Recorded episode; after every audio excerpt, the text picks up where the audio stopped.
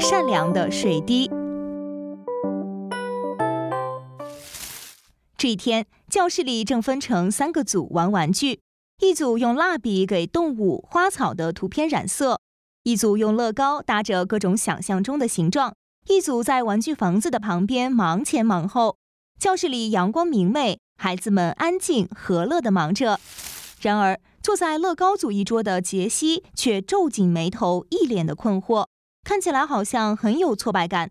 他在心里想：奇怪，我好像怎么做都不对，这太难了。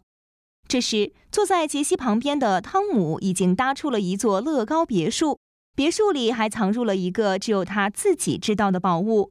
忙碌中，他无意间注意到杰西的无助。同时继续思考如何完善自己的别墅，他忍不住又看了杰西一眼，手慢下来了。你需要帮忙吗？杰西说：“太难了，我不想玩了。”汤姆停下自己的房子，决定出手帮助杰西。来，我给你演示一下。你想搭一辆蓝色的卡车吗？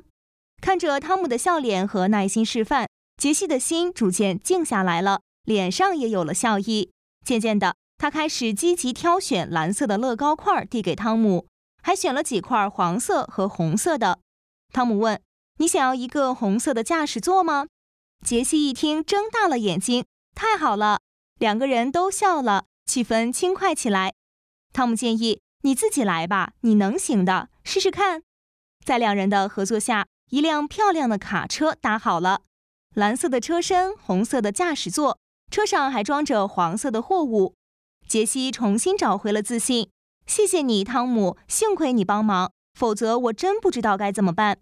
汤姆说：“没关系，杰西，我们都是好朋友，本来就应该互相帮助。”另一桌的艾米丽正在用蜡笔涂色，她画的是一个五彩缤纷的天空和一条湛蓝色的流水。听到邻桌汤姆的话，他的眼睛和嘴角都露出了微笑。三个桌的孩子们继续投入在他们的学习活动中。艾玛老师也注意到了汤姆的善举，决定花点时间跟大家谈谈善意的重要性。艾玛老师站起身来，他说：“刚才我看到一件很美好的事情，和大家分享一下。汤姆看到杰西遇到困难，便主动提供了帮助，这是善良的力量。善良是美好的。”同学们一起扭头看向汤姆，有的羡慕，有的开心，有的好奇。汤姆赶快低头盯着自己搭建的别墅，他显然很高兴听到老师的肯定，但并没有忘记保持低调。毕竟帮助别人是为了别人好，不是为了表现自己。艾玛老师继续说：“孩子们，看到别人有困难的时候，我们要想，如果有困难的人是我，我会希望别人怎样对待我呢？然后按照自己所希望得到的那样去帮助有困难的别人。”力所能及的去做，这就是善良。善良让我们愿意帮助别人，体谅别人，互相帮助，互相体谅。所以说，善良很美好，是吧？几个孩子们高兴地抢答：“是的，艾玛老师。”艾玛老师慈爱地笑了。